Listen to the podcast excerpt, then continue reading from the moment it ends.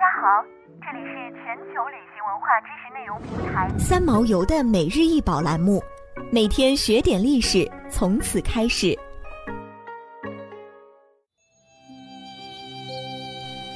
每天学点历史，从每日一宝开始。今天给大家分享的是韩氏木金饰品。韩氏木金饰品出土于湖北省武汉市黄陂区。周家田元代寒门萧氏淑贞二小娘之墓，共计七件，其中双龙莲花形金钗两件，每件约长十六厘米，各重三十八克；镂空镶绿松石金耳饰两件，每件长八点一厘米，重十二克；鸳鸯戏莲金簪一件，长十七点五厘米，重十七点二克。宝相花金簪一件，长十五点四厘米，重十一克；双龙戏珠金制贝一件，长十二点五厘米，重十六克。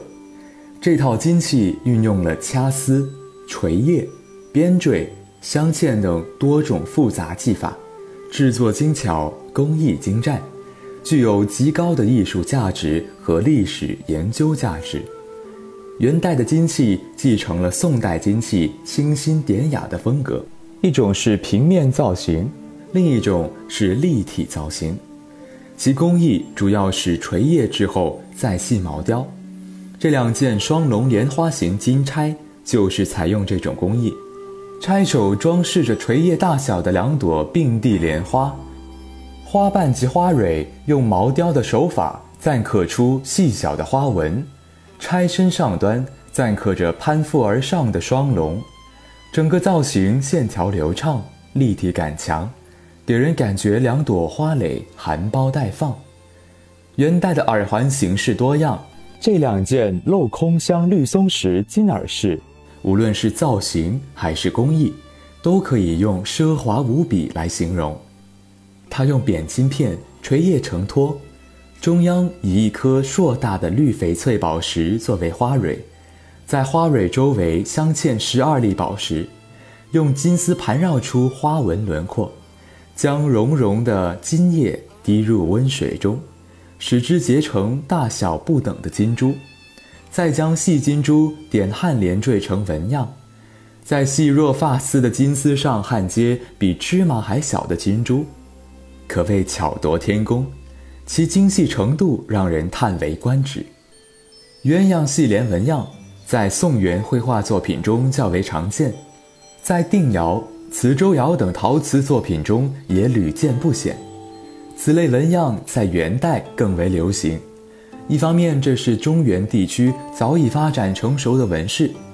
另一方面，这又与辽、金、元原有的春水纹样志趣相合。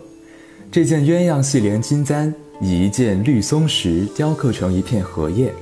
一对以金片垂叶而成的鸳鸯用细金丝穿系在荷叶上，另一件宝相花金簪也有异曲同工之妙。制贝，是香包在书币背脊上的饰物。宋元时期虽有纯金银打造的书币，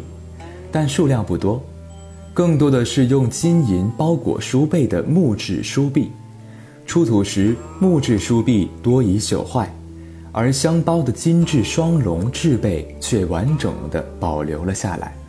与唐代金银书背多为半月式不同，宋元金银书背多为虹桥式，或者是两面包镶，又或者是包镶正面的一半，还有只是包镶书背的几。这件双龙细珠金质被是用于包镶书背，其正面垂叶出双龙细珠，由中心的宽处向两端做收分，尽头处留出一段光素的部分，做出两旗，随成包合的两个角，正好与书背扣紧。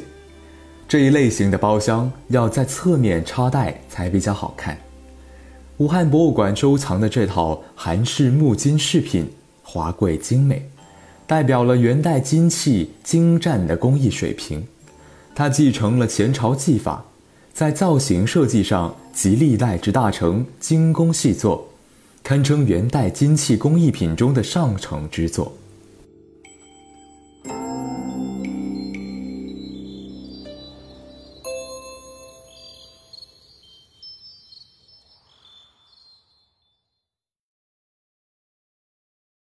想要鉴赏国宝高清大图，欢迎下载三毛游 App，更多宝贝等着您。